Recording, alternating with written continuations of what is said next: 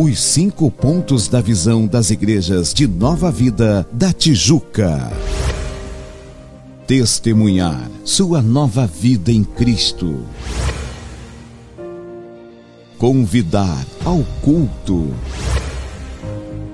Conectar apresentando a três pessoas no dia do culto. Batizar acompanhando o discipulado. Servir nos ministérios da igreja.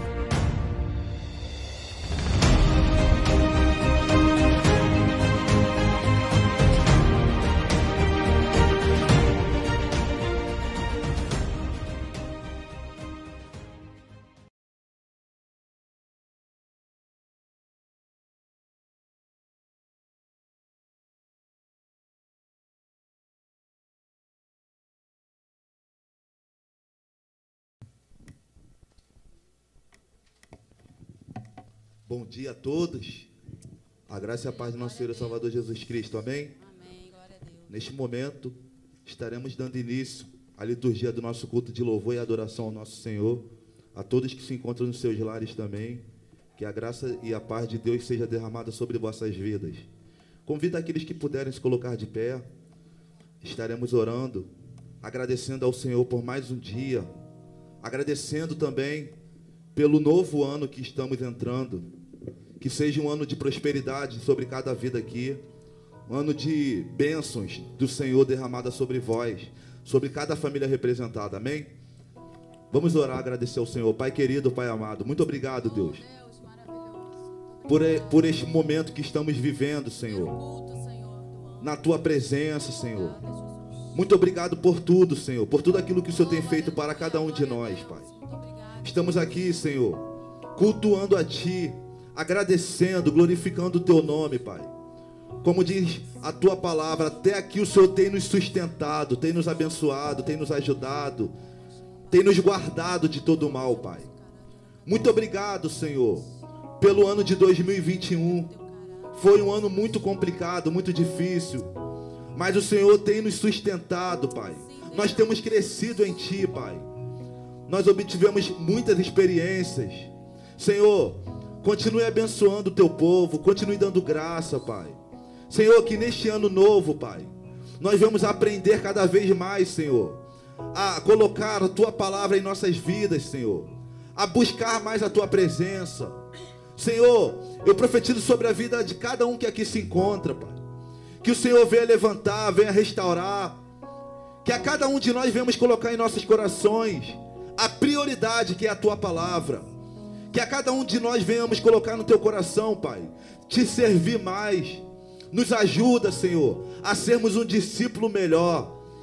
Muito obrigado por tudo, Pai. Nós só temos a agradecer. Sabemos que o ano de 2022 não, também não será fácil, mas nós confiamos na tua palavra, Pai. Fala conosco nesta manhã. Receba nosso louvor, nossa adoração. Usa o teu servo que estará ministrando a tua palavra, Pai. E o teu nome venha a ser glorificado, Pai. Em nome de Jesus Cristo. Em nome de Jesus. Aplauda o Senhor nesta manhã. Vamos exaltar a Ele com bastante alegria, bastante celebração. Amém. As palmas louvam ao Senhor.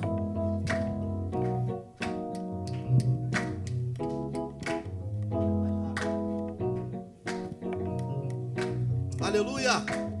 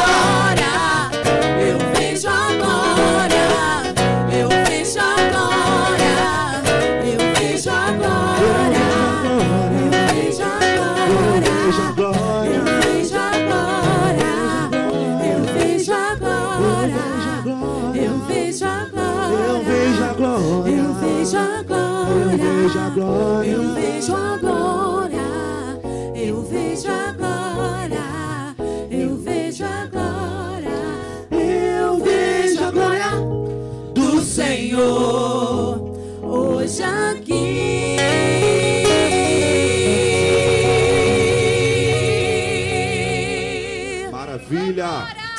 Aleluia! Glória a Deus! Nós estamos aqui para glorificar a Ele, para exaltar o santo nome do Senhor. E no momento que nós vamos adorando a Deus, Deus vai derramando a sua graça, o seu Espírito Santo, sobre cada um de nós, porque Ele é exaltado. Você pode declarar e dizer: Tu és exaltado, Senhor, sobre todos, sobre tudo Aleluia.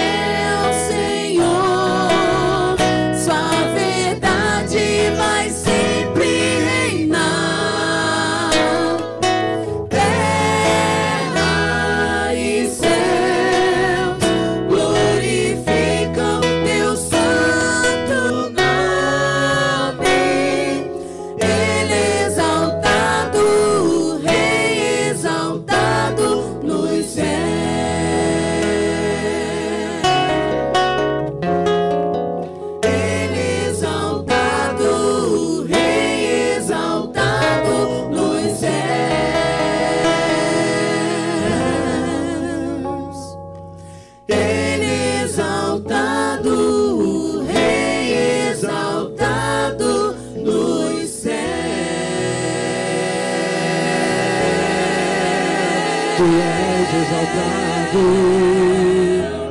Tu és entronizado, ó Deus.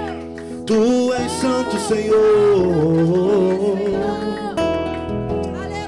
Oh, maravilha. Oh, oh, aleluia. Tu és soberano, Senhor. Tu és glorificado, ó Deus. A ti toda honra, toda glória, todo louvor, toda exaltação, Pai. Aleluia, aleluia, aleluia, aleluia. Bendito seja o teu nome para todo sempre. Aleluia. Nós cremos na tua palavra, nós cremos na tua promessa, Deus. Nós cremos na tua promessa. Aleluia. Deus é fiel para cumprir tudo aquilo que ele te prometeu. Deus é fiel para cumprir tudo aquilo que ele te prometeu. Creia nisto.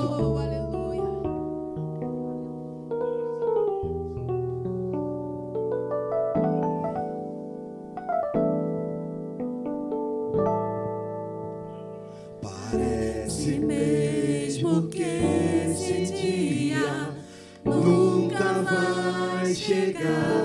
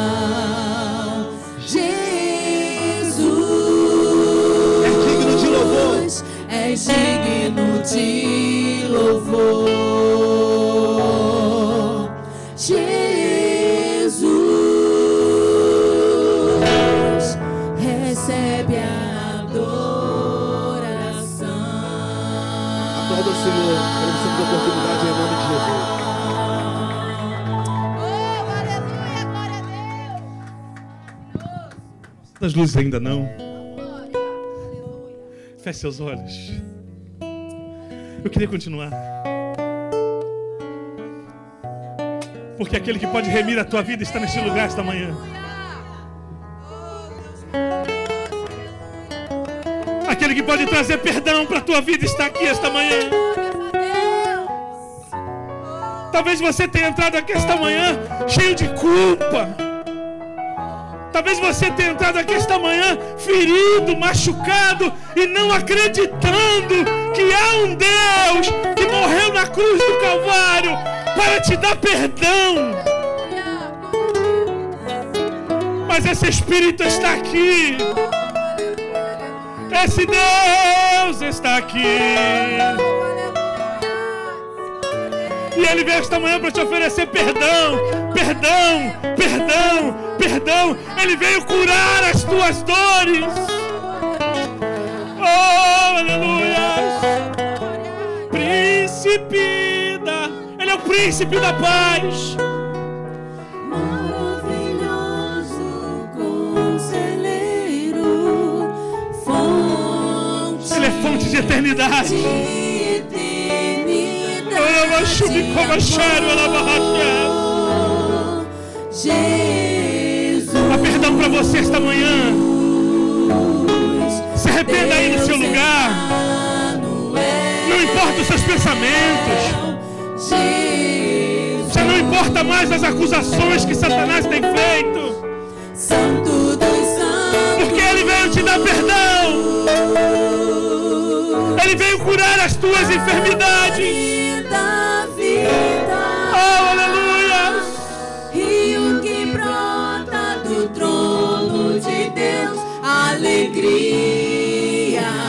Arrependa, se arrependa. profunda do meu coração. Há uma eternidade te esperando.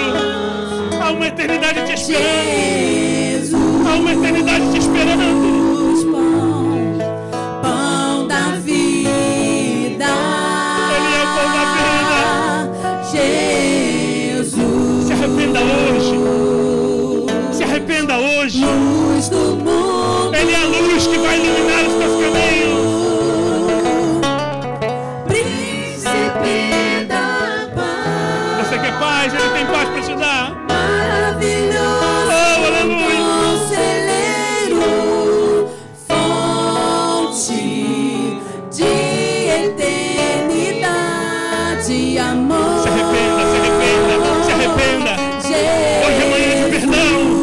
Hoje é manhã de perdão. Hoje é manhã de perdão. Deus Emmanuel.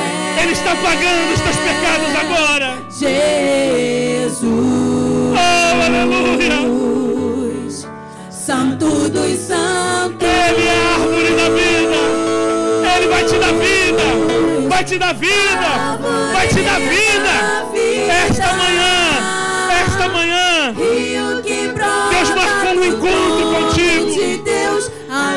alegria profunda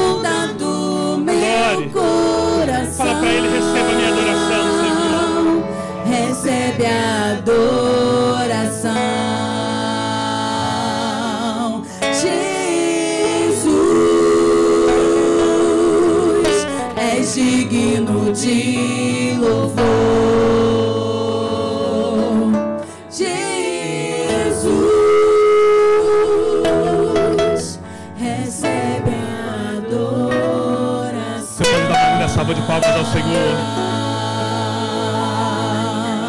Dê uma linda salva de palmas a Deus, porque Ele está nesse lugar. Oh, glórias a Deus. Deus é maravilhoso. Deus é maravilhoso. Poder sentar, queridos. Grupo de louvor. Eu não sei nem quanto tempo, assim, eu perdi longe desse povo, viu? Se eu soubesse, eu tinha voltado antes. Eu queria agradecer ao pastor Alexandre Gama, que não pôde estar conosco esta manhã, por dar a oportunidade para este culto tão maravilhoso. Irmãos, quando eu vejo que tantas igrejas estão fechadas, e nós estamos aqui louvando ao nome do Senhor, adorando ao nome do Senhor, eu fico muito feliz, muito feliz mesmo. Eu queria chamar o nosso amado Diácono Aluan, que ele vai dar continuidade à liturgia desse culto. Amém, igreja. Bom dia. Bom dia, igreja. Louvado e engrandecido seja o nome do Senhor. Amados, primeiro domingo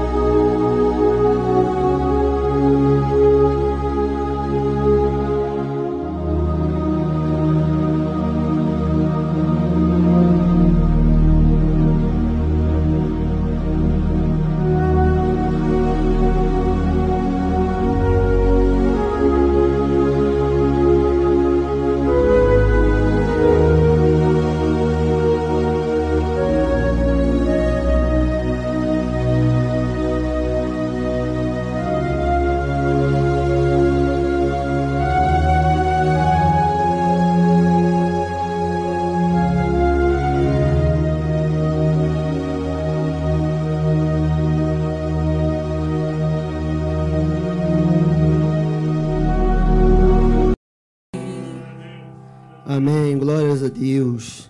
Amados, vamos continuar a liturgia do nosso culto. E agora eu quero falar um pouquinho sobre os nossos avisos. Amados, iremos começar, creio eu que no próximo domingo, né?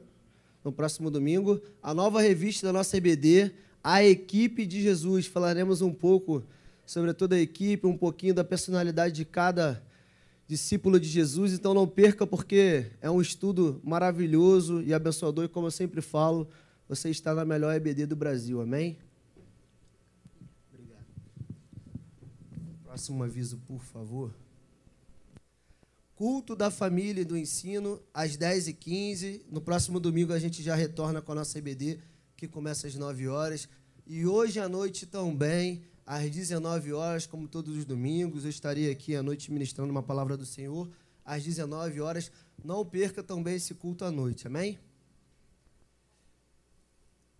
Culto da Conquista, quarta-feira às sete e meia. Todas as quartas-feiras nó- nós temos o nosso culto aqui, sete e meia, sempre com uma palavra diretamente do trono. Então, por favor, não perca, você que pode, esteja presente conosco às quartas-feiras, amém? Culto infantil de EBF, da Escola Bíblica Infantil, dia 15, sábado, acho que sem ser o próximo sábado, outro, às quatro horas, aqui na nossa igreja, teremos louvor, palavra, lanche, teatro. Amados, já tivemos aqui um culto infantil, é maravilhoso. Todas as crianças, elas mesmo que, que fazem todo o culto, do início ao fim. E tem de tudo, tem louvor, tem palavra, tem dízimos e ofertas. Amados, não perca. Se você tem uma criança em casa, traga. Se você tem um primo, uma prima, um enteado, um sobrinho, traga, porque é o melhor lugar do mundo onde essas crianças podem estar, desde pequenininhos, já conhecendo o Senhor, sentindo a presença de Deus. Amém? Não perca. Uma oportunidade maravilhosa, dia 15. Próximo aviso. Acabou, né? Amém. Então, sem mais delongas, eu quero convidar o pregador desta manhã, nosso amado missionário. Que Deus abençoe, missionário. Que bênção estar na casa do Senhor, né, irmãos? É realmente um privilégio para as nossas vidas. É, a mensagem que eu vou trazer esta manhã é uma mensagem que nasceu de um culto do lar lá em casa. A gente todos os dias se reúne, eu, minha esposa e minha filha, é, e buscamos ler a palavra do Senhor, orar, cantar louvores. É claro que se nós tivéssemos um coral como esse do louvor, a gente adoraria muito melhor, né? Eu fico pensando nesse pessoal em casa, gente. Os vizinhos devem ficar maravilhados, né? A Tatiane o Rodrigo, que é um casal, imagina eles dois lá ensaiando em casa. Os vizinhos devem assim, ficar maravilhados e ser muito abençoados. Eu gostaria de ter uma voz dessa, porque eu, quando cismo de cantar lá em casa, tem uns gritos dos vizinhos: cala a boca! mas é bom louvarmos ao Senhor. E esse, essa mensagem, ela parte de algo que deveria ser corriqueiro em nossas vidas, que é o culto do lar, que é o culto em casa, com seu filho, com a sua filha, ou você sozinho, adorando, louvando, exaltando o nome do Senhor. É, faça isso e Deus vai. Irmãos, eu acho que está na hora de a igreja voltar à simplicidade, sabe? Eu tenho refletido muito a respeito disso. Tem tanta coisa. E a gente vive tão sobrecarregado de tanta coisa. Outro dia eu vi uma televisão anunciando uma tal de fogueira. Você tinha lá para fogueira. Eu falei, será que eles fazem uma fogueira, bota todo mundo em volta? Ou faz uma fogueira, bota os irmãos dentro? Campanha das 12 semanas de Daniel jejum de 40 dias, campanha da, da prosperidade, você tem que ir 30 domingos, mas não pode faltar um, porque se faltar um, você perde a benção. Campanha do milhão. Outro dia eu abri a televisão, tinha um pastor pedindo, olha, a gente tem aqui, eu pedi a Deus, orei a Deus, joguei a Deus, jejuei a Deus, falei com Deus, pulei com Deus, pedindo cinco irmãos que desse um milhão cada um de oferta. E é claro que a igreja que é envolvida em amor na obra, ela quer o tempo todo estar participando dessas coisas. Porque na cabeça de algumas pessoas, essas coisas complexas, complicadas, parece que são mais palatáveis, são mais para mim, não, irmãos. Para mim, eu tenho aprendido desses 30, 32 anos né, de conversão, que a igreja acabou se afastando da simplicidade de Jesus. Jesus estava caminhando em determinada cidade e de repente ele parava, senta todo mundo, que agora eu vou trazer um pouco de sabedoria para a vida de vocês e a sabedoria é bem-aventurado aqueles que choram. Acho que alguns que estavam sentados lá na plateia dizendo: será que ele vai fazer alguma campanha igual lá no tempo? Tem que levar um bezerro, tem que levar um um boi, tem que levar uma ovelha, tem que levar uma pombinha para sacrificar? Será que ele também vai pedir os sacrifícios? Será que ele também. Porque eu acho que isso acaba atraindo algumas pessoas pela complexidade da coisa, enquanto Jesus falava: olha, a única coisa que você precisa fazer é amar a Deus sobre todas as coisas e ao teu próximo como a ti mesmo.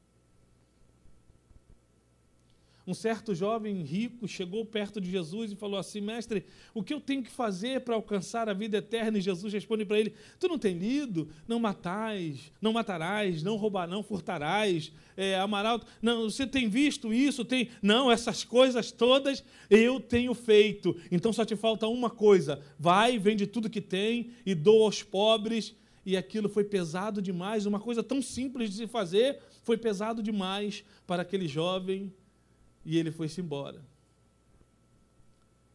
Eu ouvi uma mensagem de entrada de ano lá na sede com o nosso bispo, que eu fiquei assim. Eu pensei que o bispo ia falar em mais um ano de prosperidade. Eu pensei que o bispo ia falar que esse ano vai ser o ano da virada. Eu pensei que o bispo ia falar que esse ano vai ser o ano da bênção sobre a tua vida, da multiplicação sobre a tua vida. E quando o bispo abre a palavra, ele fala: entraremos no deserto.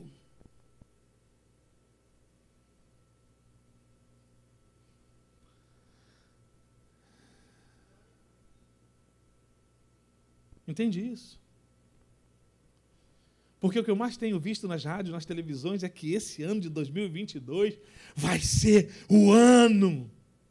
E glórias a Deus que eu tenho uma igreja de nova vida pautada no Evangelho, pautada na palavra de Deus. E lá foi dito que, mesmo que 2022 seja o deserto, haverá uma coluna de fumaça durante o dia me guiando, e haverá uma coluna de fogo durante a noite, me mostrando o caminho que eu devo seguir.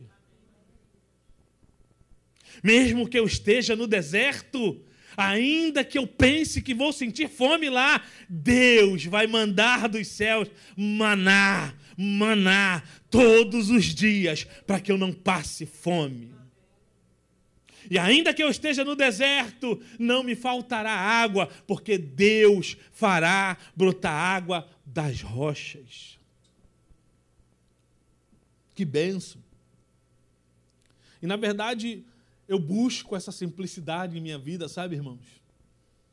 Eu busco viver um evangelho que seja simples, que seja como Jesus foi. Buscamos tantas coisas nesta vida achando que Deus se importa com aquilo que eu acho que é bom para mim. O missionário está falando que Deus não se importa com a gente? Não. Mas a maior preocupação de Deus é que você chegue na terra prometida.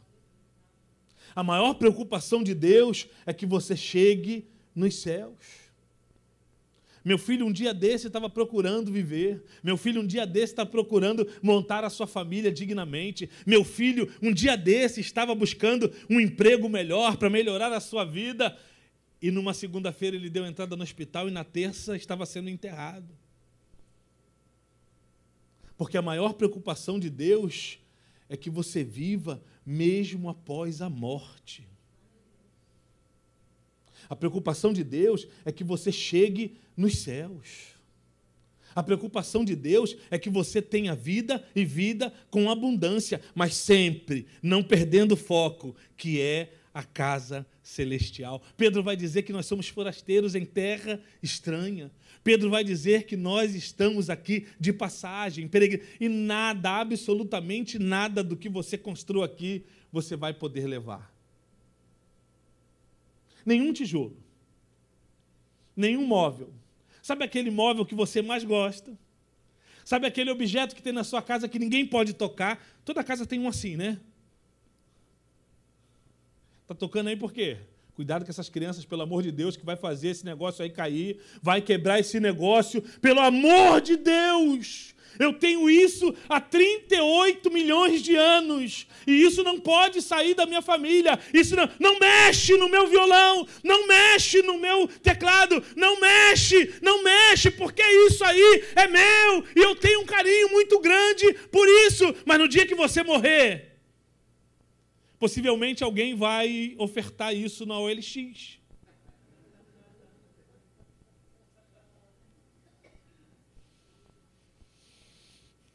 Aquele violão que está lá empoeirado no canto. Na, na OLX, dá um bom dinheiro. Abram vossas Bíblias em 1 Coríntios, primeira carta aos Coríntios. Paulo escreve essa carta com muita preocupação. A igreja que estava em Corinto, exortando essa igreja a coisa mais simples, a coisas mais simples que existiam, que podem existir na vida do crente, na vida da igreja. Coríntios era uma cidade pujante, era uma cidade rica. E ali existiam coisas que disputa de irmãos para com irmãos, Alguns irmãos iam até para a justiça contra outros irmãos acerca de coisas que, como eu já falei aqui, não tem importância nenhuma. Outro dia, conversando com uma moça, com uma mulher, e ela tem um litígio na justiça acerca de uma herança. E eu falei, por que você não, não cobra na justiça é, as contas dessa herança, porque tem aluguéis nessa herança e você não cobra nada. Eu senti uma certa relutância dessa pessoa. E ali eu pude perceber que essa pessoa, na verdade, não está nem aí para isso. Porque entendeu que a gente não pode levar nada. Absolutamente nada. E isso tem sido exemplo para a minha vida. Talvez esta manhã tenha gente aqui que esteja brigando por coisas que não têm importância e o Espírito está nos conclamando a voltarmos à simplicidade. Voltarmos a um evangelho simples. Voltarmos a uma vida simples. Irmãos, eu morava numa casa de mais, quase 200 metros quadrados. E me mudei para um apartamento que tem, nem sei, tem 30, 40, é pequenininho. Se tiver eu e a Emília lá na cozinha, não dá, irmãos. Tem que sair um para entrar outro. E eu fiquei pensando, começamos a conversar outro dia, e ela falou assim: Nossa, que trabalho que a gente tinha naquela casa, né? Uma casa grande, com quintal, tinha que limpar quintal. Agora não. Se passar um pano na cozinha, já praticamente limpa a cozinha, o quarto, o banheiro, tudo junto ali não dá trabalho nenhum. A gente tem uma mesa de jantar, que é o nosso escritório ali, a gente está mais juntos. Se alguém dá um grito, não precisa gritar, irmãos, mais, para ouvir o outro que está lá no quintal, não. Se você às vezes dá um suspiro, já estou perguntando, Vitória, o que foi? Ela, nada, estou escovando o dente. Mas glórias a Deus, porque hoje Deus está nos mostrando o que é viver numa vida simples. Numa vida sem grandes preocupações, porque eu tenho que consertar o telhado que está vazando, porque eu tenho que consertar a parede que está caindo, que eu tenho que consertar o azulejo que está caindo. Tem que consertar mesmo, tá, irmãos? Mas essa já não é mais a nossa preocupação. A nossa preocupação é servir a Deus em todo o tempo, para que no tempo oportuno, quando Ele nos chamar aos céus, a gente possa apresentar algo a Deus. E não vai ser dinheiro. Não vai adiantar você dizer para Deus, ah, eu dei lá. É importante, tá, irmãos? Ah, eu dei lá uma oferta para que a igreja do macaco fosse aberta. Ah, eu dei lá uma oferta para que a igreja. Isso é importante, amém? Mas isso não vai fazer diferença nenhuma no céu para você. Nenhuma. Olha o que, que diz capítulo 13 da primeira carta à igreja de Corinto, no seu versículo de número 13. Diz assim a palavra do Senhor: Agora, pois, permanecem a fé, a esperança e o amor. Estes três, porém, o maior destes é o amor. Eu vou repetir. Agora, pois, permanecem a fé, a esperança e o amor. Estes três, porém, o maior destes é o amor. Ainda de Bíblia aberta, dá um pulinho lá em 1 Tessalonicenses, primeira carta, logo depois, duas cartas depois, 1 Tessalonicenses, duas ou três, né? No seu capítulo de número 1, no seu versículo de número 3, nós lemos 1 Coríntios 13, 13 e agora vamos ler 1 Tessalonicenses, capítulo 1, versículo de número 3, irmãos acharam? Diz assim a palavra do Senhor: recordando-nos diante do nosso Deus e Pai da operosidade da vossa fé, da abnegação do vosso amor e da firmeza da vossa esperança em nosso Senhor Jesus Cristo. Feche seus olhos, Senhor, em nome de Jesus. Fala conosco, Senhor, nós precisamos ouvir a tua voz. Dai-nos um culto de entendimento da tua palavra. É o que nós te pedimos em nome de Jesus. Amém e amém. Glórias a Deus. Eu sempre fico pensando quantos princípios são necessários para ter uma vida vitoriosa em Deus. Como eu já disse, se olharmos por aí, pelas igrejas, pelos rádios, pelas televisões, a gente vai ver e pode enumerar centenas, que não milhares, de princípios que pregam que para você ter uma vida vitoriosa em Deus, são necessários. Como já disse, sejam jejuns prolongados de 42 semanas, 40 semanas, 40 dias de jejum. Chega as orações, 12 semanas de orações. Princípios que colocam para as nossas vidas como se isso fosse fazer alguma diferença. E, na verdade, muitas vezes, muitas vezes, muitos de nós tentamos seguir essas diretrizes, tentamos seguir esses princípios, tentamos seguir isso que falam que se nós fizermos, alcançaremos uma vida vitoriosa com Deus. Não é à toa que em algumas igrejas agora tem um pastor coach. Não é muito de se estranhar que em algumas igrejas tenha aquela ala de estudo que é o estudo para você ter uma vida vitoriosa com Deus, e lá é enumerado enumerado, vários princípios que te levam a pensar assim: meu Deus, é muito difícil ser crente.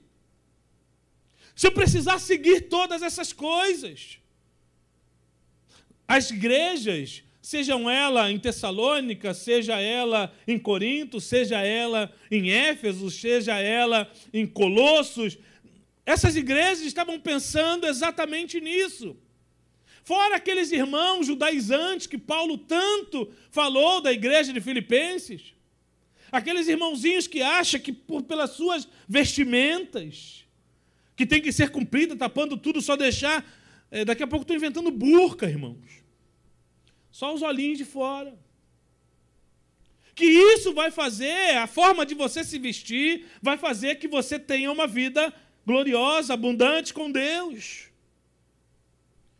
Não é muito difícil nós pensarmos que a quantidade de dinheiro que você dá é que vai fazer a diferença na tua vida vitoriosa com Deus. Algumas igrejas pregam que se você não usa uma calça jeans, você está apartado de uma vida vitoriosa com Deus. Tem outra que diz que se você cortar o cabelo, Você não pode ter uma vida vitoriosa com Deus. Tem outras que diz que se você usar um batom, usar uma maquiagem, você não pode ter uma vida gloriosa com Deus. Tem outras que dizem que se você sequer olhar para a televisão, acabou a sua vida completamente, porque se você vê televisão, você não pode ter uma vida gloriosa com Deus.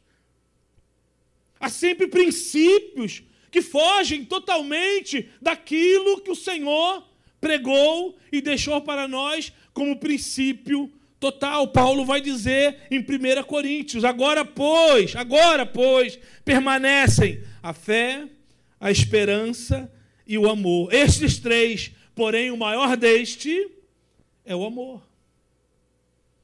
Três coisas que eu queria discutir hoje pela manhã com esta igreja que vai realmente fazer que você tenha uma vida vitoriosa e gloriosa com Deus.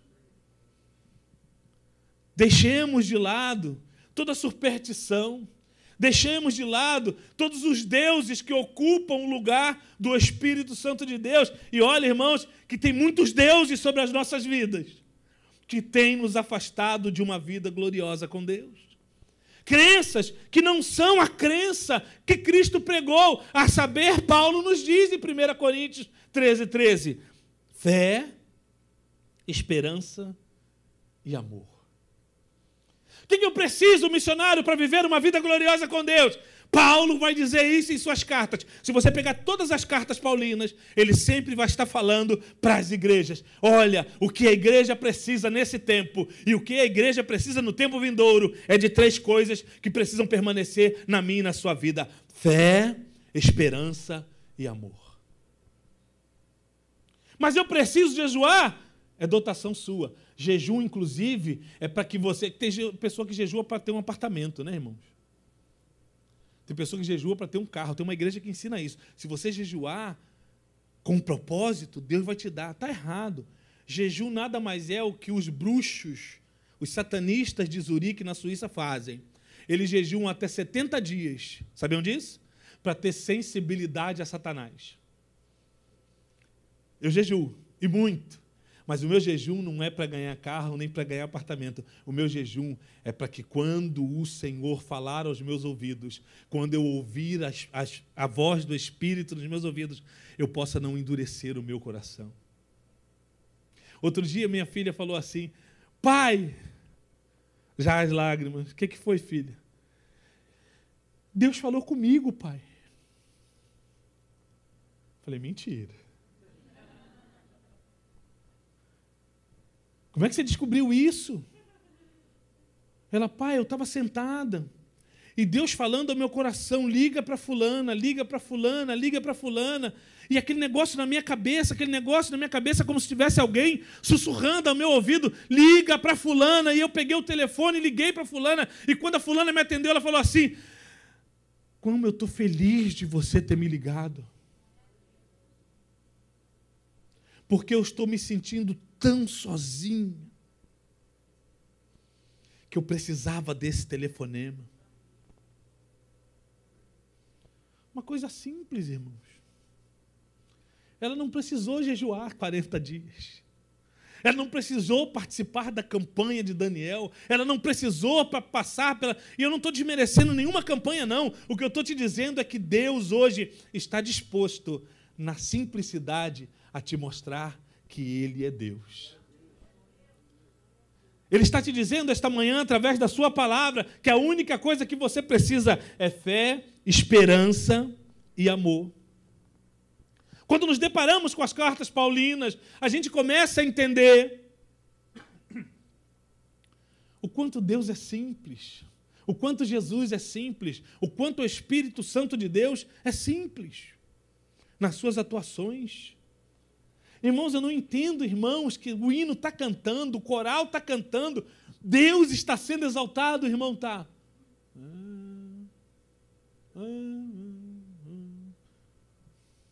Porque eu não consigo.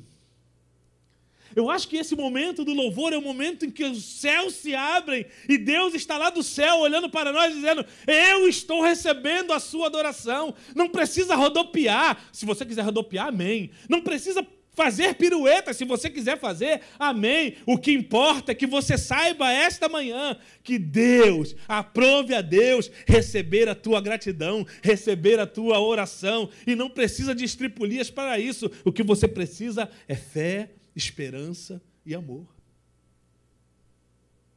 Procuramos tantas coisas, irmãos. Esses dois versos citados, como acabamos de ler, eles corroboram uma coisa que Cristo sempre fez enquanto esteve na terra. Procuraram até Jesus dizendo: Mestre, mostra-nos a tua casa. Nós queremos ir na tua casa, nós queremos ver como tu vive, nós queremos olhar lá aquele cantinho que já está até furado, o chão de tantos teus joelhos está ali dobrado. Eu acho que isso, eu estou loucubrando, tá? A Bíblia não diz isso, não. Eu estou pensando aqui comigo com, como diz o missionário é, Luciano, eu estou com as minhas faculdades mentais, né? E Jesus olha e diz, ah, queridos, o filho do homem não tem onde reclinar a cabeça. Eu fico pensando que muitas vezes nós esquecemos dessa simplicidade da Bíblia, dessa simplicidade de Deus. Às vezes olhamos para a Bíblia como algo complexo, como algo proibitivo até mesmo para aquelas pessoas que muitas vezes já têm algum estudo, olham para a palavra de Deus, porque buscam na palavra de Deus uma magia, algo que vai aparecer como o gênio da lâmpada quando se esfrega, algo que vai aparecer como a fada madrinha, algo. É, sempre buscamos algo sobrenatural que vai sair da Bíblia, enquanto a palavra está dizendo a única coisa que você precisa é crer. Se creres, verás a glória de Deus. Eu era novo convertido, meu pastor falou assim: irmãos, a Bíblia diz que Jonas foi engolido pela baleia ou pelo grande peixe. Mas se a Bíblia dissesse que Jonas engoliu o grande peixe, eu acreditaria, porque ela não precisa que eu mirabole coisas para acreditar nela. Eu simplesmente tenho que crer. Às vezes estamos buscando o fundamento de todas as coisas. Olha, irmãos, internet hoje em dia está que só Jesus. Tem uma discussão agora se eu devo dizimar, se eu não devo dizimar, se dizimar é coisa da lei, se não é coisa da lei. E, e entramos nessas artimanhas de Satanás, porque isso é artimanha de Satanás, porque sempre queremos ver algo mágico. Eu me lembro quando eu era novo convertido, a minha igreja é uma igreja como a Nova Vida. Igreja Batista na Filadélfia, em Rocha Miranda, foi lá que eu me converti. E lá tem muita pregação da palavra, tem muita fé, tem muita coisa que busque a Deus e Deus vai se revelar a você. Só que eu sentia falta de algumas coisas que eu vi em outras igrejas que eu queria procurar profecia. Então ia lá para a garagem do céu. Era uma oração que tinha lá no Meia que as irmãs revelavam, rodopiavam, dançavam, pulavam, davam pirueta. É, era como se fossem videntes. E, e às vezes a gente está muito ligado nisso, né? Ah, eu quero ouvir Deus, eu quero ver alguém rodando lá igual um liquidificador. Eu quero ver alguma coisa mágica para poder acreditar que Deus está falando comigo. Senhor, fala comigo. E às vezes Deus está berrando do púlpito, dizendo: fé, esperança e amor. E nós estamos procurando buscar em outras coisas simplicidade, irmãos. Está na hora de nos envolvermos com a simplicidade do Espírito, com a simplicidade da palavra. Ele te ama e isso basta. Paulo dizia assim: Senhor, tira esse espinho da minha carne, tira esse espinho. Por três vezes ele orou, Senhor, e a resposta foi: Paulo, a minha graça te basta. Quer dizer, olha, eu fiz um favor imerecido, eu te dei um favor imerecido, eu morri na cruz do Calvário para você, para que você pudesse entrar no céu. E isso, Paulo, te basta. O resto é consequência. Não é difícil. Ao lermos essa palavra, que esse era o caminho que Jesus havia trilhado para a sua igreja. Não é difícil perceber que a simplicidade era aquilo que não é à toa que a Bíblia diz, nós devemos ser simples como uma pomba, perspicazes como a serpente, mas simples como uma pomba. E quantas vezes nós nos envolvemos numa aura de santidade, numa aura de separação, numa aura de dignidade que, na verdade, irmãos, está longe de ser aquilo que Cristo queria. Outro dia eu vi um hino dizendo que vai lá e diz para quem se levantou contra mim que eu estou de pé. Satanás sabe que você está de pé, mas não pela sua luta. Satanás sabe que você está de pé não pelo seu jejum. Satanás sabe que você está de pé não pelas suas forças, mas porque um dia Cristo morreu na cruz e ressuscitou ao terceiro dia para que pudesse interceder por você. E isso é simples de entender. Por que, que eu estou de pé? Porque eu tenho fé que Ele voltará a me buscar. Por que, que eu tenho? Por que, que eu estou de pé? Porque a minha esperança é que um dia Ele vai voltar para me buscar. Por que, que eu estou de pé? É porque tudo isso me fez ter amor pela Sua obra. Conheço tanta gente que está tão enrolado em tanta coisa, irmãos. Ah, não tenho dado dízimo, não vou para a casa do Senhor. Ah, eu não tenho dinheiro para dar oferta, não vou para a casa do Senhor. Ah, eu não tenho uma roupa mais bonita porque eu não tive dinheiro para comprar, eu não vou para a casa do Senhor. Como se Deus estivesse preocupado com a tua roupa, como se Deus estivesse preocupado com o teu dinheiro, como se Deus estivesse preocupado com o teu aspecto. Desculpa, Deus só quer o teu coração e a tua adoração. É o teu amor por Ele que Ele quer. É aquilo que te faz mover ou mover-se em prol da sua obra. Vamos pensar nessas palavras? Fé, o que é fé, missionário? A Bíblia já diz: fé é o firme fundamento das coisas que não se vê, mas se espera. Se eu vejo, logo, não é fé. Você pode entender isso esta manhã? Fé é o firme fundamento das coisas que não se vê. Não é à toa que Jesus diz: bem-aventurado o que não viu mas creu. Eu fico pensando no privilégio que os apóstolos tiveram com Jesus. Puderam ver as maravilhas de Jesus, puderam ver Jesus. E outro dia, é... os irmãos estão entendendo o que eu estou querendo dizer? Outro dia fizeram, através do computador, uma imagem de como seria Jesus. Os irmãos viram isso? Porque sempre quando você vê, tem um hino até que diz, não creio, não creio. É, eu queria ver o rosto, né? Embora eu sinta que era muito lindo. Mas se eu canto esse hino e olho para aquela imagem computadorizada de Jesus, não bate. Porque Jesus tinha o nariz de judeu. Já viu o nariz de judeu? Nunca viram, não? Jesus veio de Nazaré. Sabe onde é Nazaré? É capa abaixo do Oriente Médio. É mais próximo do mar Mediterrâneo. Sendo mais próximo do mar, dá para entender isso que eu estou falando? Ele é mais propenso a ter uma cor mais escura. Não aquele Jesus barbudo de olhos azuis, lindo que aparece nas fotografias.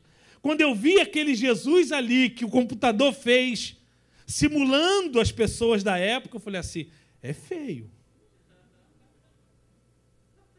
E Isaías vai até dizer: nenhuma beleza víamos para que o desejássemos. Irmãos, imagina se aparece um, um, um, camarada de cor, voltando nas nuvens dizendo: Eu sou Jesus. Vai surpreender muita gente, né? A célebre frase dita por Abacuque, repetida em Romanos, Gálatas e Hebreus, continua viva até hoje. O justo viverá da fé. O que, que isso quer dizer? Eu não estou vendo. Eu não posso ver. Mas eu creio. Mas eu acredito. Mas eu tenho certeza que isso é verdade. Isso é fé. Muitas vezes o diabo quer minar exatamente isso em nossas vidas. A fé de que existe um Cristo todo-poderoso a interceder por nós diante do, diante do Pai. Eu não sei se você de manhã percebeu aqui os hinos. Os hinos levavam uma reflexão de perdão. Os hinos te faziam você ver a morte de Jesus Cristo na cruz do Calvário. Os hinos fizeram nos perceber que ele voltará para nos buscar. Aquele que começou a boa obra em minha vida é fiel. Ele é, ele é fiel para começar e terminar a obra. Eu sei que muitas vezes para você está difícil visualizar isso. Eu sei que muitas vezes para você está difícil ver uma melhora na tua vida. Eu sei que muitas vezes está difícil ver uma melhora no teu comportamento, no teu ser, nas tuas atitudes. Mas aquele que começou a boa obra, ele é fiel para terminar e ele vai te colocar no estatuto de varão, de varoa perfeita até o dia do juízo. Fé, eu vejo, eu não vejo, mas eu creio que vai acontecer. Fé é estilo de vida do crente e é como ele se relaciona com Deus. Se você olhar o que Paulo escreveu aos Tessalonicenses, ele diz: Eu recordo, ou recordando-nos diante de nosso Deus e Pai, da operosidade da vossa fé. Ele está dizendo para os Tessalonicenses: Olha, nós estamos aqui nos recordando e está servindo de testemunho para nós que a fé de vocês não é uma fé morta, não é uma fé inoperante, mas ao contrário há uma operosidade na vossa fé.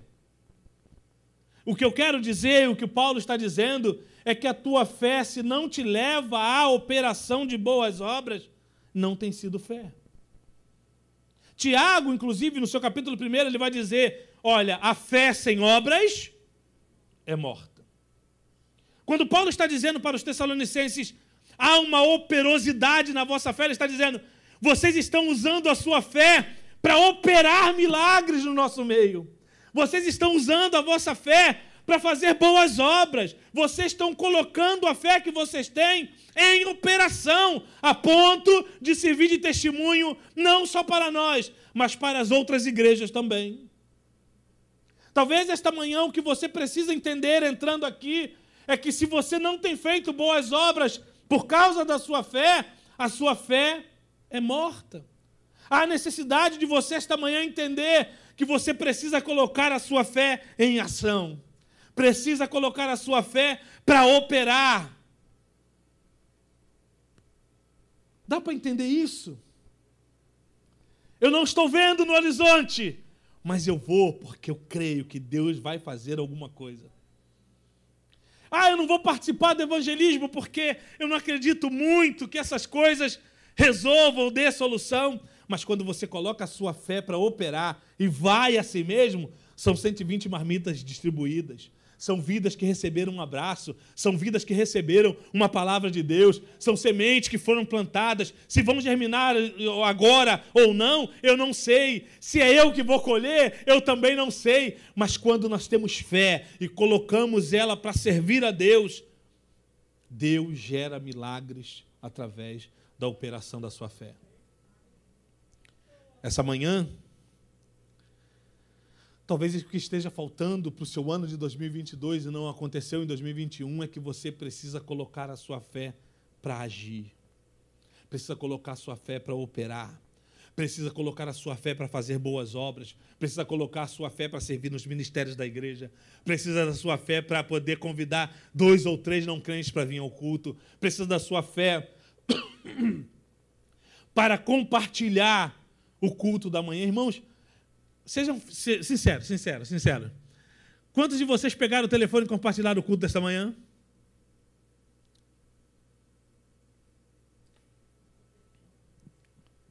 Dá para entender isso? Era só abrir o Facebook, entrar na página da igreja e colocar lá compartilhar, deixar ele ligadinho. Mas nem pensamos nisso, porque muitas das vezes nós pensamos que isso não vai fazer diferença na vida de alguém, mas alguém lá do outro lado do Facebook, passando pela tua página, viu o compartilhamento, entrou no Cristo, entrou no culto, ouviu esse coral maravilhoso dizendo: Ele é fiel, Ele é fiel, não vai desistir de você. E essa pessoa acaba encontrando o Espírito de Deus e salvação para suas almas. Coloque a sua fé para operar em 2022. Coloque a sua fé para fazer boas obras em 2022. Coloque a sua fé em ação em 2022, porque segundo Paulo para Coríntios, a única coisa que sobra, a única coisa que resta, a única coisa que permanece é fé, esperança e amor. Essa manhã, talvez Deus esteja te chamando para que você coloque a sua fé em operação e você vai ver milagres acontecendo. Você é ovelha? Chuta para que, que a ovelha foi chamada? Crescei e multiplicai.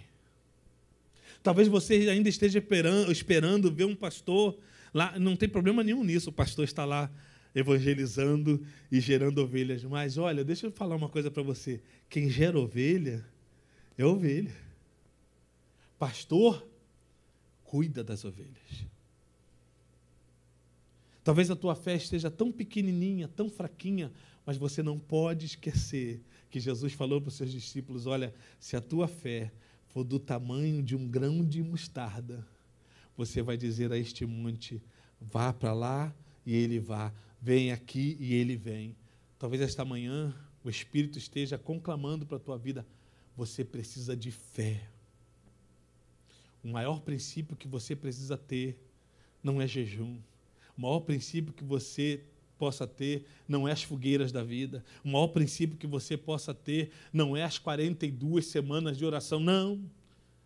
É colocar a sua fé em prática. Esse é o caminho para a simplificação que a igreja necessita. Abacuque já vai dizer: o justo viverá pela fé. A fé trata com sua vida individualmente.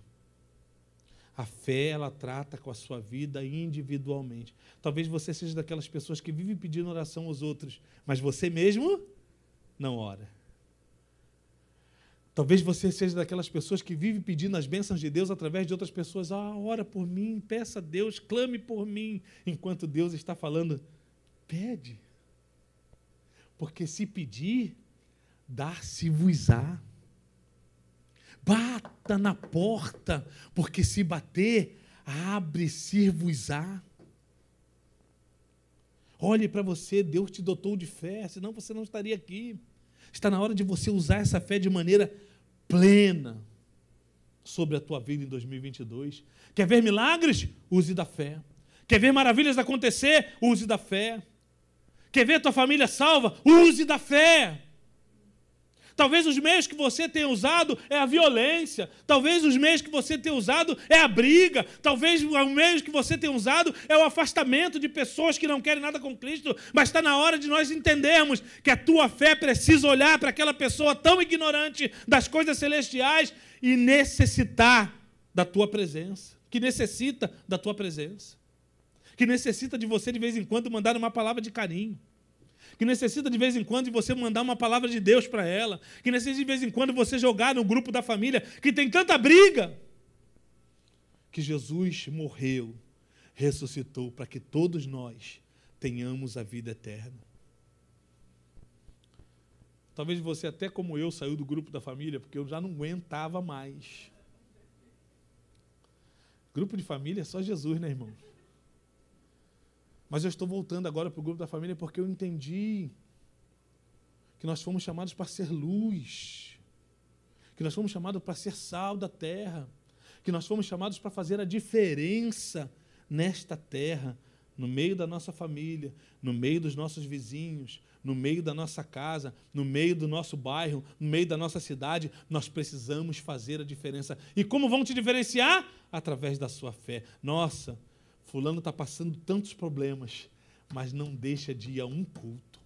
Fulano está passando tantos problemas, mas não deixa de orar pelos outros. Fulano está passando por tantos problemas, mas não deixa de ter um sorriso nos lábios, porque a fé faz com que as suas obras sejam boas. Você pode entender isso? Por segundo lugar, Paulo vai nos dizer que também sobra a esperança. Irmãos, quanta gente se matando, se suicidando, porque simplesmente perderam a esperança em dias melhores. Quanta gente passando por. Como é que é o nome daquela doença? Depressão.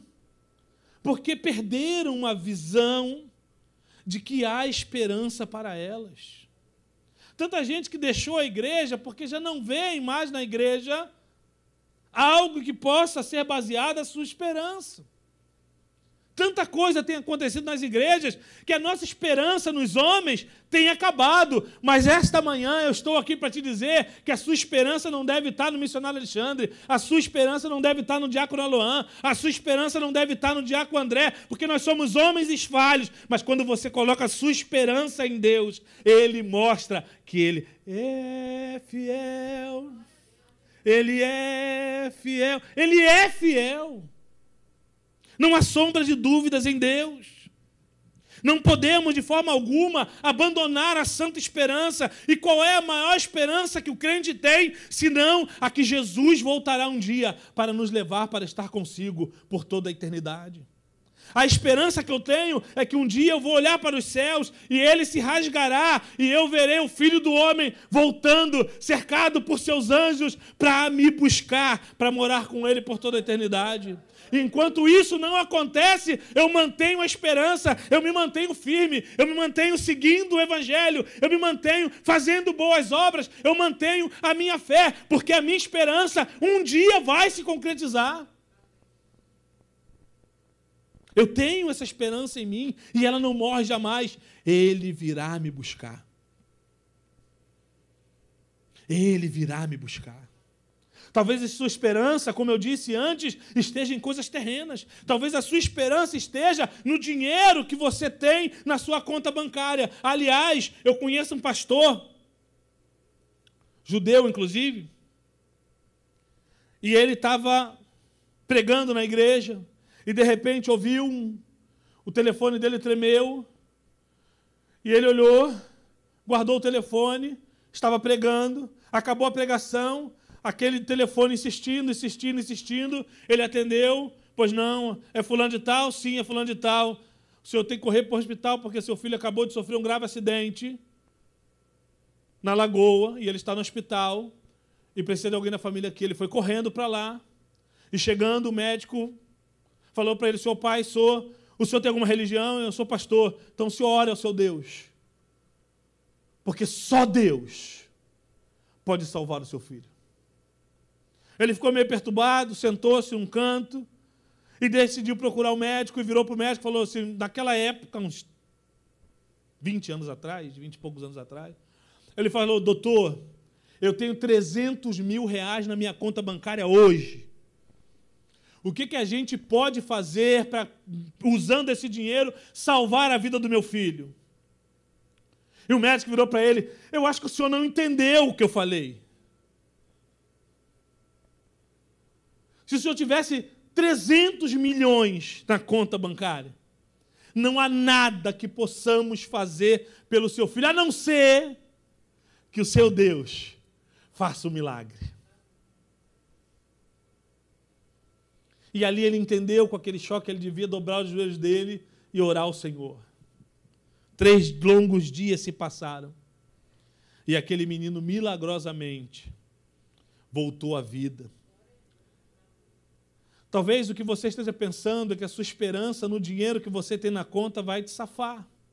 Vai te trazer um 2022 melhor, mas eu quero te dizer que se você está com a sua esperança na tua força, no teu dinheiro, não vai valer de nada a tua esperança, porque a nossa esperança tem que estar firmada na volta do nosso Senhor Jesus Cristo, que voltará para nos saber, para nos levar para toda a eternidade. A nossa vida ela é passageira. Acordamos hoje e não sabemos se iremos dormir à noite. Dormimos à noite e não sabemos se iremos acordar pela manhã. E se a sua esperança estava no seu emprego, essa esperança vai ser vã. Se a sua esperança estava no seu dinheiro, essa sua esperança vai ser vã. Se a sua esperança estava na tua boa forma física, outro dia morreu um rapaz que morreu de Covid, irmãos. Fisiculturista, preparado, atleta, com seu corpo maravilhoso, só não tomou a vacina. Morreu. A esperança dele estava na sua boa forma física. A esperança dele estava na sua saúde impecável. E hoje, essa esperança se mostrou infundada. A esperança do crente, e eu não estou aqui querendo entrar em estudos catológicos, mas a esperança do crente é que Jesus voltará para buscar a sua igreja e que a gente vai morar com ele por toda a eternidade. Essa foi a mensagem que ele disse para os apóstolos: Eu vou eu vou preparar-vos lugar para que onde quer que eu esteja, vós estejais também. Mas eu vou deixar um consolador, o Espírito, e ele vos fará lembrar de todas as coisas que vos tenho dito. E a coisa que mais o Espírito Santo nos lembra todos os dias é que um dia ele falou: Eis que venho em breve. Jesus voltará. Primeiro, eu tenho que ter fé para crer nisso. E segundo, eu preciso ter esperança para crer nisso. Paulo também vai dizer em 1 Coríntios que além da fé, além da esperança, ficará também o amor. E ele chega a dizer que o maior destes sentimentos é o amor. Não é à toa que a Bíblia vai nos relatar os atributos do amor. Por exemplo, se a gente for na Bíblia, vai, vai ler que o amor tudo suporta. O amor tudo crê, não se exaspera. Dá para entender isso? O amor é a coisa mais importante porque é o amor que te faz olhar para alguém que está caído na sarjeta, dormindo nas ruas, e sentir compaixão. É o amor que faz olhar para o teu próximo e, a despeito de todas as virtudes ruins que ele tenha, você poder amá-lo. Não é à toa que a Bíblia diz que nós devemos amar os nossos amigos. É isso está escrito? Olha que coisa. O amor deve ser também dado aos nossos inimigos. Irmão, amar inimigo é uma coisa não é? Terrível. Amar o inimigo é algo que, assim, só quem está com a fé alicerçada em Deus e só quem está com a sua esperança voltada para a segunda vinda de Cristo é que pode oferecer esse amor. Talvez tudo que você tenha feito no Evangelho até hoje seja nulo se você não tiver fé, se você não tiver esperança, mas principalmente se você não for capaz de amar. Amar até mesmo os seus inimigos. É isso que a Bíblia vai nos dizer. O amor, segundo a Bíblia, se humilha.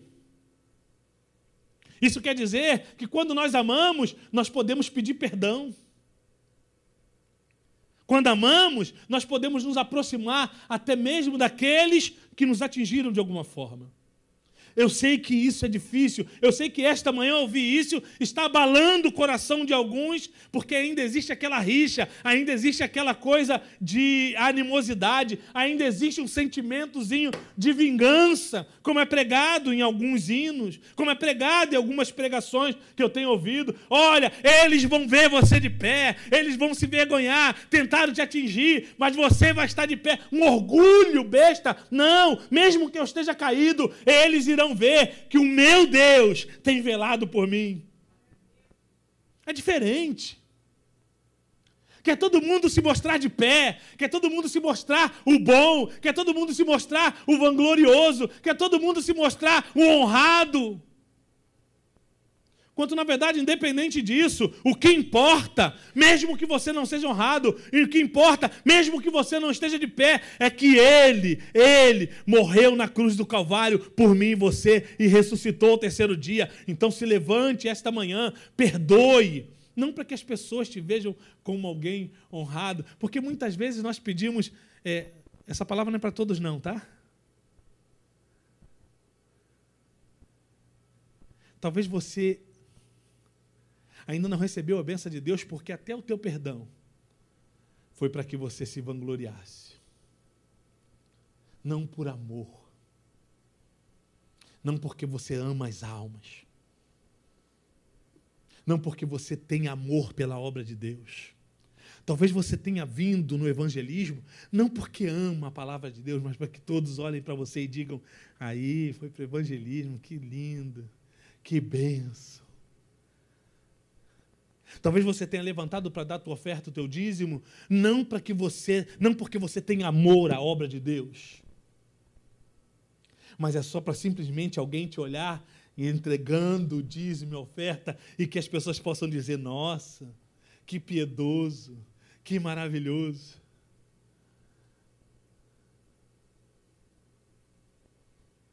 Ame a obra de Deus. Ame a igreja do Senhor. Ame o ministério que Deus colocou nas tuas mãos. Ame a tua liderança. Ame os teus vizinhos.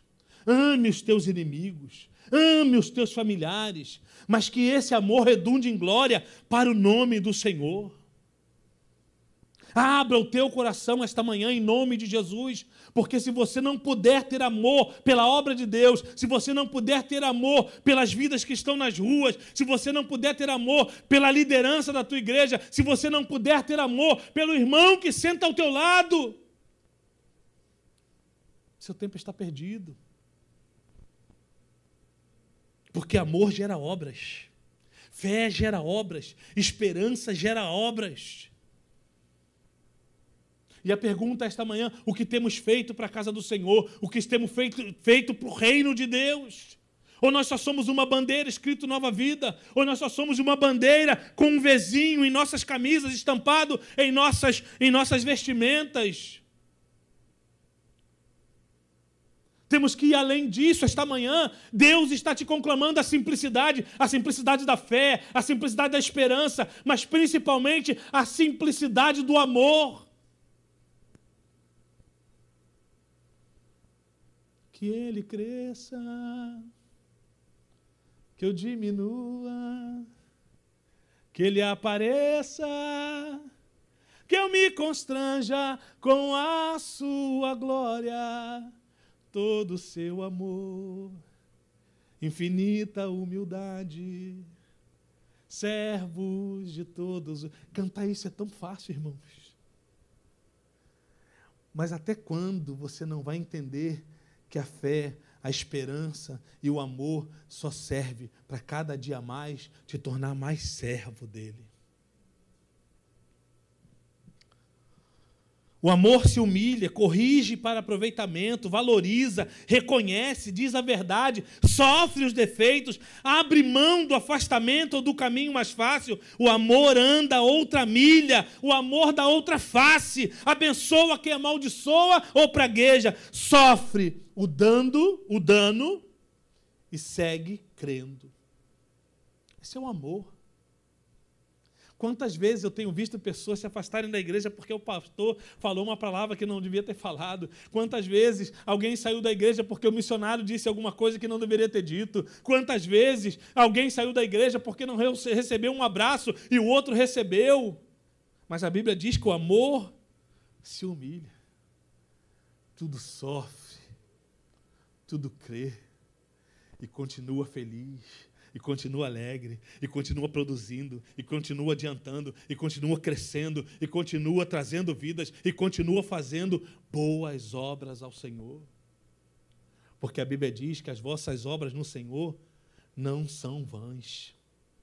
As vossas obras no Senhor servirá para que você receba galardão naquele grande dia. As obras, quando são feitas com fé, com esperança e com amor, elas vão ter um, uma escrita no céu dizendo: fez com amor, não fez para a própria glória, não fez para o próprio desejo, não fez para a própria prospecção, não. Fez por amor à obra. Essa é a diferença do crente, essa é a diferença que esse ano 2022 Deus quer ver na sua igreja, o Senhor quer ver na sua igreja. Um amor capaz de tudo sofrer. Um amor capaz de se humilhar. Um amor capaz de pode bater na outra face. Um amor capaz de que se chamarem para andar uma milha, você vai andar duas milhas com ela, mas vai estar do lado, vai estar amando, vai estar suportando, vai estar agradecendo a Deus.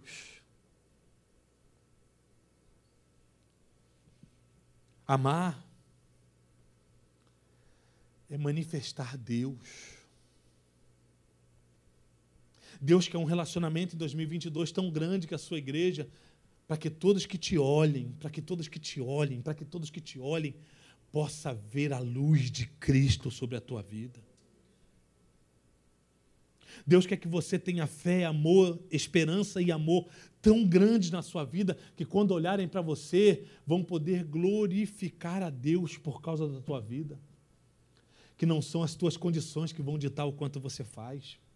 Não é o dinheiro que você tem na conta que vai ditar o que você faz. Não é a tua pseudo-santidade, as tuas orações do monte, os teus jejuns que vão ditar o que você faz. Mas é reconhecer que você precisa amar os homens como ele te amou. 1 Coríntios, no seu capítulo 13, versículo 7 e 8. Abra sua Bíblia. Eu já estou terminando. 1 Coríntios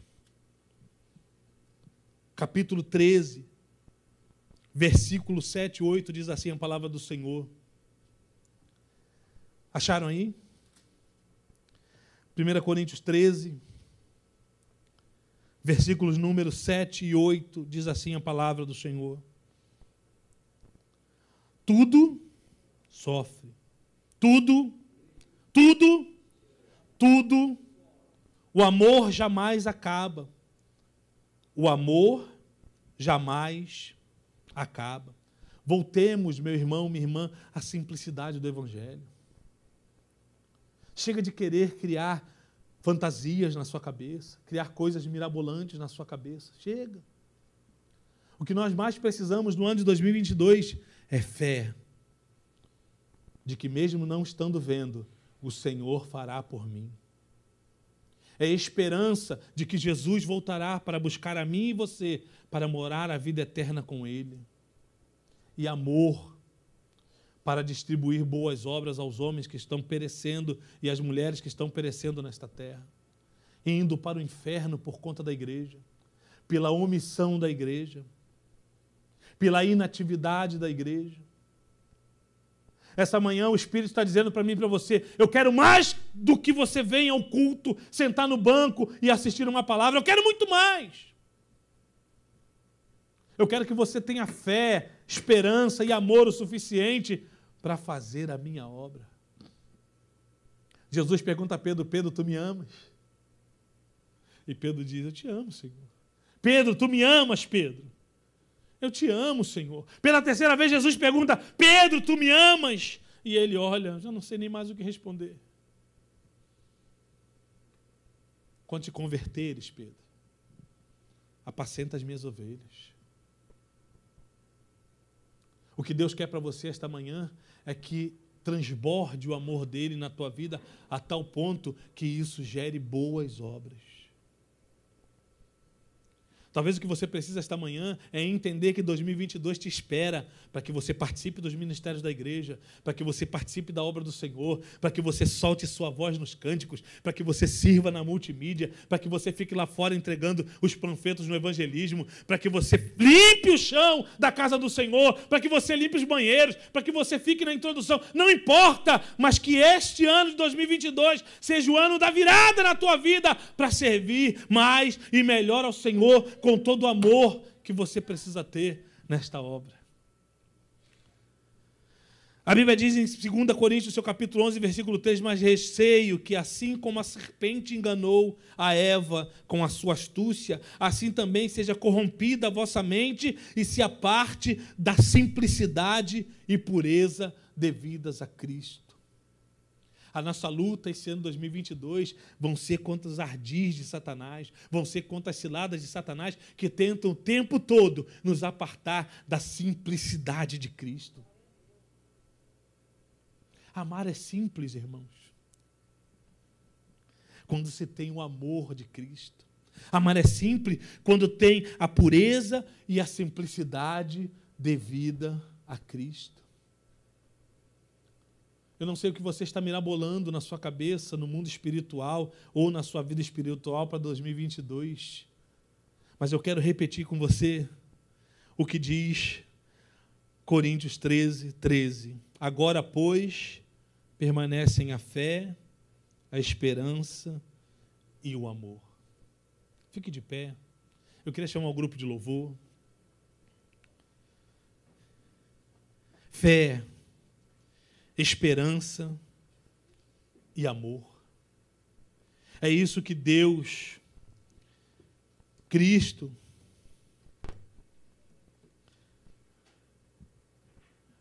tem pedido da sua igreja tem buscado na sua igreja. Ele não quer riquezas. Ele está pouco se importando se você tem emprego esse ano de 2022.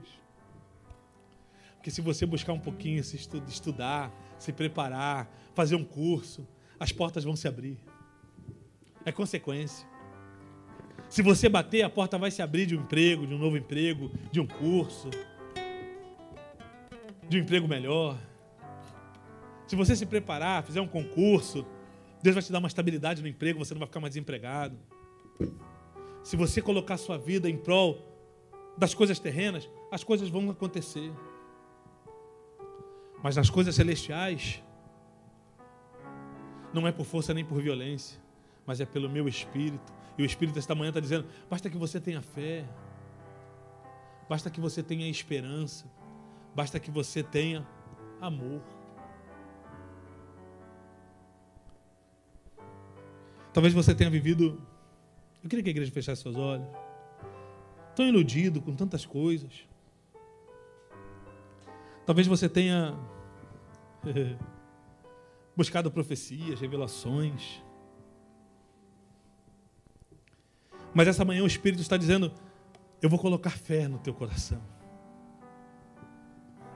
Eu vou renovar as tuas esperanças. Eu vou colocar o meu amor, o meu amor no teu coração.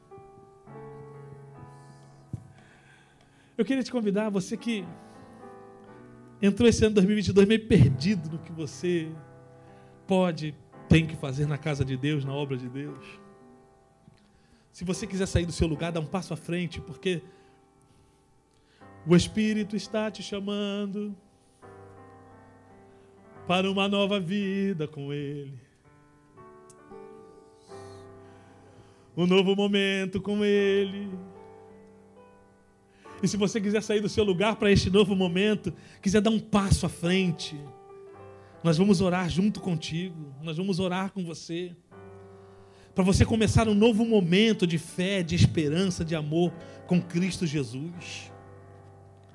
Ele quer te levar para os lugares celestiais, te fazer assentar nos lugares celestiais. Saia do seu lugar, dê um passo à frente. Enquanto nós louvamos ao Senhor, nós vamos estar te esperando. Fique em oração, nós vamos orar ao Senhor.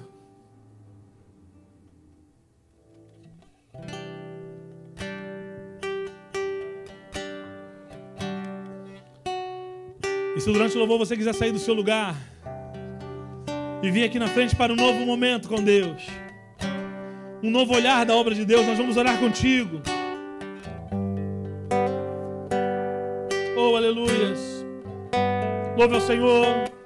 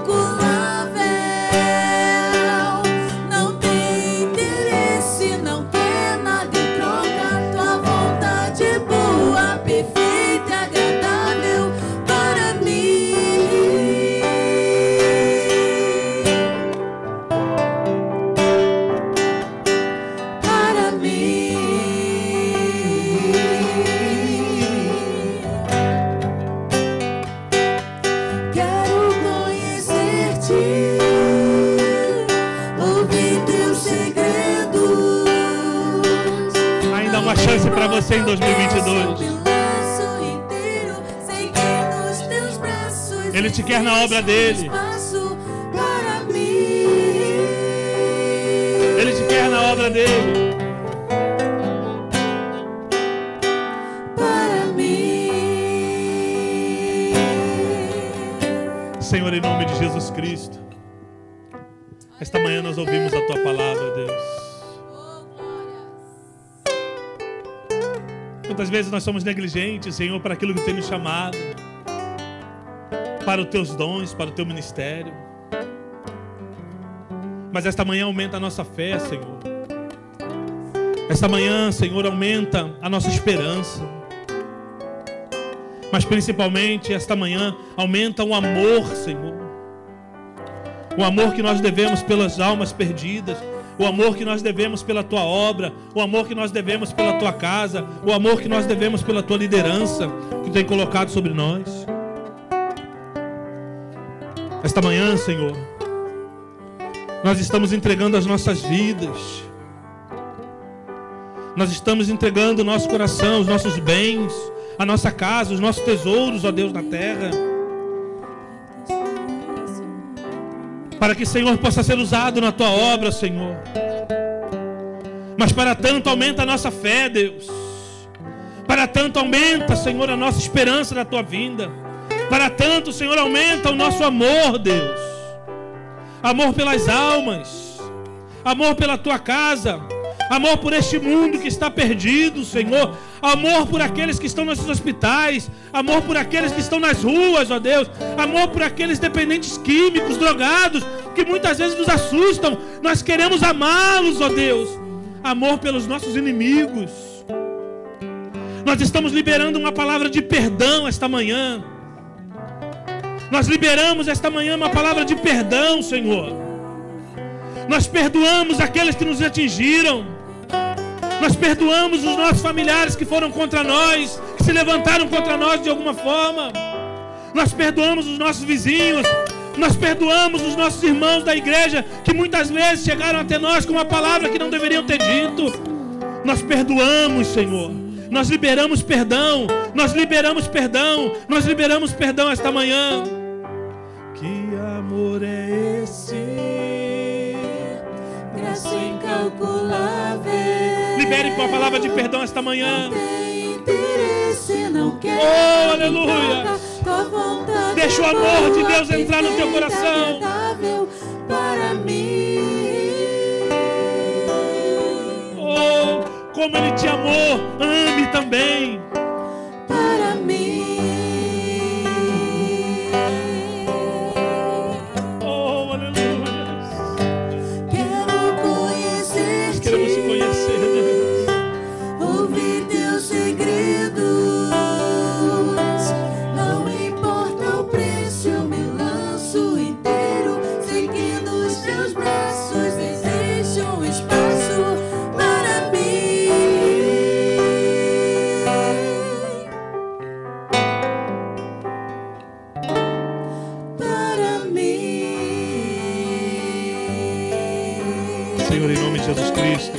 Nós te pedimos pela vida, Senhor, da família da Renata, da nossa irmã Renata. Em nome de Jesus, nós te pedimos, envia anjos naquela casa, Senhor. Para que toda artimanha de Satanás seja derrubada agora em nome de Jesus. Abençoa a vida da nossa irmã Renata, Senhor. Dê sabedoria a ela. Leva-nos para os nossos lares, para as nossas casas, em segurança e paz. Abençoa cada um, traz-nos de volta à noite, Senhor, para continuarmos adorando o teu nome. Senhor, eu estou repreendendo agora, ó Deus, toda atuação satânica, Senhor, contra os teus músicos, Deus.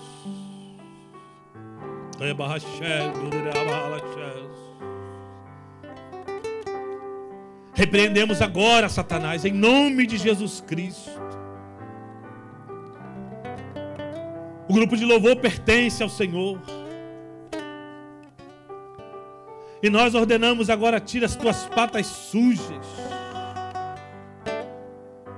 Retire agora as tuas armadilhas, as tuas tentativas. Em o nome de Jesus Cristo.